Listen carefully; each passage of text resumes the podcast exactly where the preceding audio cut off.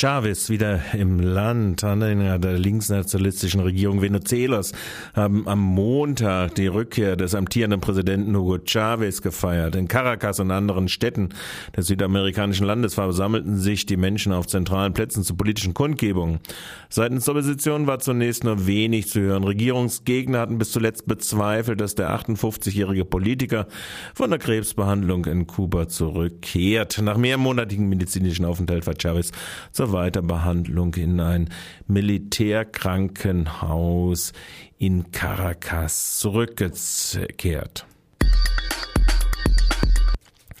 FARC lässt Gefangene frei. Wie Amerika 21 berichtet, sind am vergangenen Freitag von der kolumbianischen FARC-Guerilla die beiden Polizisten Christian Camillo Yatte und Victor Alonso González freigelassen worden. Sie waren gefangen genommen worden, als sie am 25. Januar beim Aufklärungseinsatz überrascht wurden, nachdem die Freilassung wegen der massiven Pressepräsenz in der Region Valle de Cauca am Donnerstag vorerst gescheitert war, konnten beide Polizisten einen Tag später an die Delegation des Internationalen Roten Kreuzes und der Organisation Kolumbianer und Kolumbianerinnen für den Frieden übergeben werden. Am Samstag wurde dann auch der dritte Gefangene der FARC an die humanitäre Mission übergeben. Der 19-jährige Soldat José Alvarez war am 29. Januar während eines Gefechts zwischen Rebellen und Streitkräften im Bezirk Nariño in Südwesten Kolumbiens in die Gefangenschaft der Guerilla geraten. In Kuba verhandeln Delegationen über die friedliche Beendigung des seit 50 Jahren anhaltenden militärischen Konfliktes. Spanien. Partido Popular beklagt Opposition, klagt Opposition einer Verschwörung an. Dies hätte, diese hätte die Absicht, Ministerpräsident Mariano Rajoy zu ersetzen. Das meldet die spanische Tageszeitung El País am gestrigen Montag. Javier Arenas, Vizesekretär der Autonomiebehörde in Madrid, schwieg nicht, wie Rajoy die seinen letzte Woche gebeten hatte. Vor laufenden Kameras beantwortete er jedoch keinerlei, keinesfalls Fragen zum Skandal dem ehemaligen Schatzmeister Luis Barcenas. Vielmehr bestärkte er die Verschwörungstheorie, die bereits seit der sogenannten sogenannten Gürtelaffäre im Jahre 2009 durch die Reihen der konservativen Geister damals soll ein Unternehmer mithilfe von Scheinfirmen Geld für fiktive Aufträge aus öffentlichen Mitteln erhalten haben. In den letzten Tagen wurde bekannt, dass auch Bacenas schon damals in den Korruptionskartell verwickelt war und bis zum Dezember letzten Jahres Gelder erhalten hatte. Arenas verkündete, er hätte sich einen Kampf gegen den Präsidenten entfesselt mit der Absicht, ihn zu ersetzen. Aus welchen Reihen dieser Angriff käme, erklärte er nicht. Danach kann kam er auf die Attentate vom 11. März zurück, nur um zu bestätigen, dass die verwendete Sprache ihn an die Tage vor den Anschlägen erinnerte. Die sozialistische Psoek beklagt, dass immer, wenn sie Erklärungen fordere, Konspirationsvorwürfe geäußert würden. Die konservative PP hat die Öffentlichkeit noch immer nicht über unbezahlte Rechnungen in der handschriftlichen Buchführung des ehemaligen Staatsministers unterrichtet. Ebenso wenig wurde über die Kondition der mutmaßlichen Ausgleichs für Bastenas aufgeklärt, nachdem ihm eine Abfindung über zwei Jahre zugesichert wurde. Eine Praxis Praxis, die von Experten als betrügerisch eingeschätzt wird. Das Parlament muss sich heute mit dem durch eine Volksinitiative zustande gekommenen Gesetzentwurf gegen die Zwangsräumungen, 600.000 stehen an, befassen. Und da geht es ums noch weiter Eingemachte. EU-Parlament vor Auskauf unserer Daten. So klagt es die Kampagne Digitale Gesellschaft an. Die EU-Abgeordneten im Industrieausschuss ITRE stimmen morgen über ihre Stellungnahme zur EU-Datenschutzreform ab. Es habe sich gezeigt, dass das EU-Parlament den Interessen der Industrie nachgibt, so die Anklage. Die EU-Abgeordneten sind dabei, unsere Grundrechte auf Privatsphäre und Datenschutz an US-Internetriesen zu verkaufen. Vor allem die konservative EVP-Fraktion möchte nun weitreichende Ausnahmen für alle großen IT-Firmen durchsetzen so die Initiative. Die soll mit einer, so die Abgeordneten, einer an die EU-Abgeordneten gerichteten E-Mail- und Telefonkampagne verhindert werden. Es sei eine, Zitat, einzigartige Gelegenheit, sich für die Grundrechte aller EU-Bürger einzusetzen und Innovation und Wirtschaft in Europa zu fördern. Weitreichende Ausnahmen für US-Internet-Riesen schnitzen jedoch weder, nützen jedoch weder die europäischen Wirtschaft noch die Rechte der Bürger. Diese Forderungen sind unter anderem Kontrolle für die persönlichen Daten, eine klare, praktisch anwendbare Definition von Datenschutz durch Technik, Privacy by Design und Datenschutz durch datenschutzfreundliche Voreinstellung. Privacy by Default, der Fachausdruck. Verstöße gegen die Datensicherheit sollten gemeldet und nicht unter den Tippich gekehrt werden. Des Weiteren spricht sich die Kampagne gegen Kategorisierungen aus und Verwässerung des Begriffs der Zustimmung. Der vage Begriff des berechtigten Interesses dürfe auf gar keinen Fall auf Dritte ausgeweitet werden und so Türen öffnen für die unbegrenzte Weitergabe von Daten. Kurdistan stand still am 15. Februar, so meldet es die Nachrichtenagentur Firat Newscom. Geschäfte wurden geschlossen, Schulen boykottiert und der Transport stand still in sämtlichen Provinzen und Distrikten im Norden Kurdistans. Es war der 14. Jahrestag der Gefangennahme von Abdullah Öcalan, Galionsfigur der kurdischen Arbeiterpartei PKK. Die Obrigkeit wollte keine Erlaubnis für Proteste erteilen, trotzdem gingen Tausende vergangenen Freitag auf die Straße.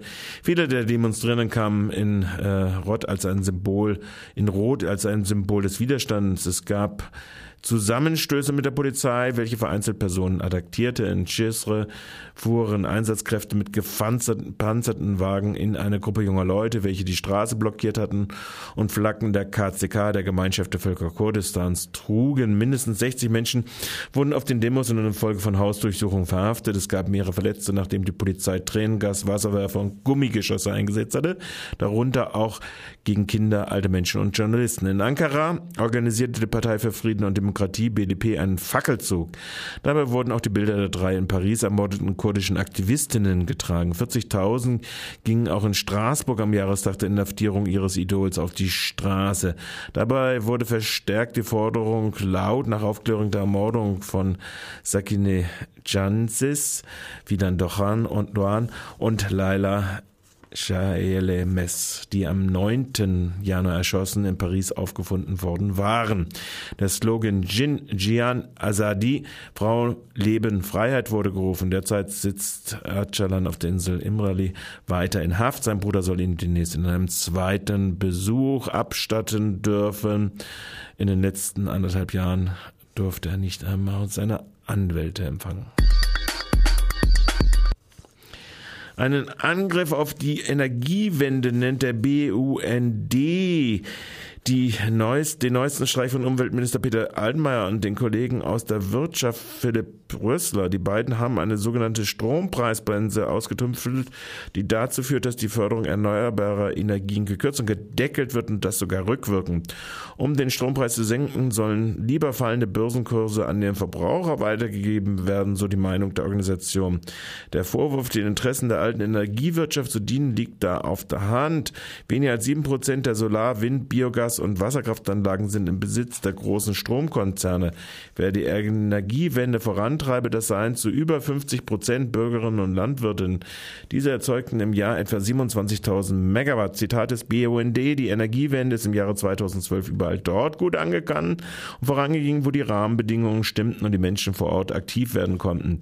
Die florierende Bürgerenergiewende zieht den alten Riesen also die Wurst vom Teller, deshalb muss jetzt schnell abgewürgt werden. Es soll nun auch die Energie von Endwende von unten gesetzt werden, beispielsweise die sogenannten Stromrebellen in Schönau vorleben.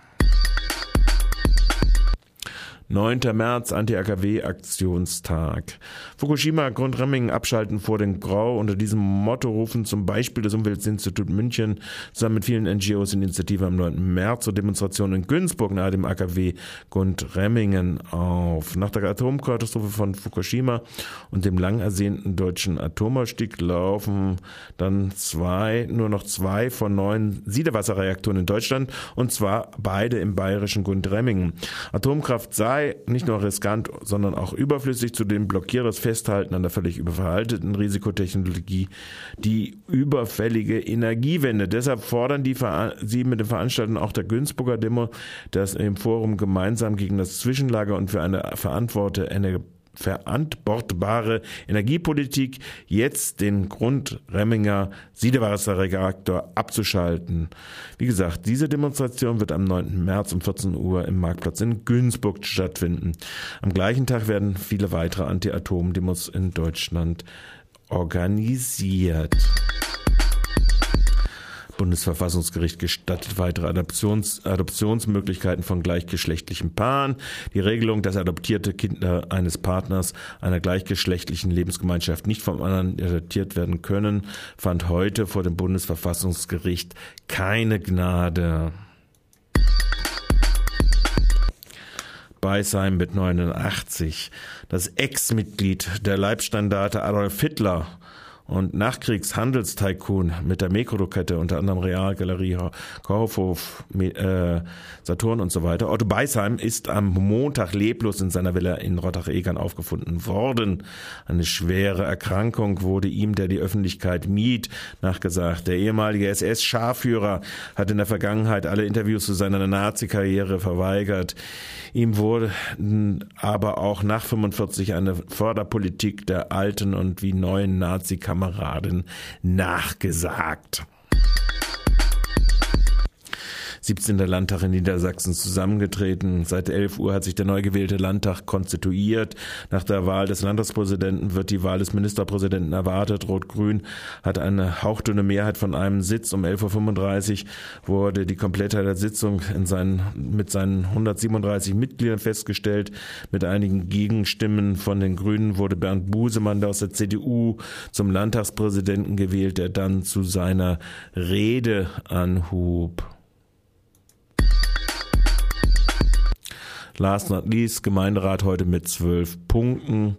Die heute um 16.15 Uhr beginnende Sitzung wird vor allem liegen gebliebenes im Freiburger Gemeinderat abarbeiten. Die grundsätzliche Weichenstellung in Richtung neuer Eishalle durch den Dampf der alten Freiburger Koalition aus CDU, SPD, FDP und Freien Wählern können sich weder die Grünen noch die unabhängigen Listen entziehen. So haben selbst die unabhängigen Listen Moos und Keller als Fürspracher erfasst, obwohl noch vor drei Jahren der eher damalige ERC-Vorsitzende selbst eine preisgünstigere Sanierung am alten Standort favorisierte. Bei der Zusammenarbeit mit Tel Aviv wollen die unabhängigen Listen auch einen Erfahrungsaustausch zu der über die Integration von Zuwanderern auf die Agenda mitsetzen, die Tatsache der Gleichbehandlung der von Müttern organisierten Tagespflege mit öffentlich geförderten von der CDU als tatsächliche Wahlfreiheit, wie er wohlmeinender BZ Lokalredaktion verkauft, wird der gesellschaftlichen Aufgabe der bestmöglichen Förderung aller Kinder kaum gerecht, aber beschlossen werden der in den letzten Tagen zutage getretene Dreckschleuderkampf der Investorengruppen, unter anderem die eine ist unmüßig um die Friedrich-Kolumbi-Park-Ecke, wird dagegen abschließend wohl für unmüßig ausgehen.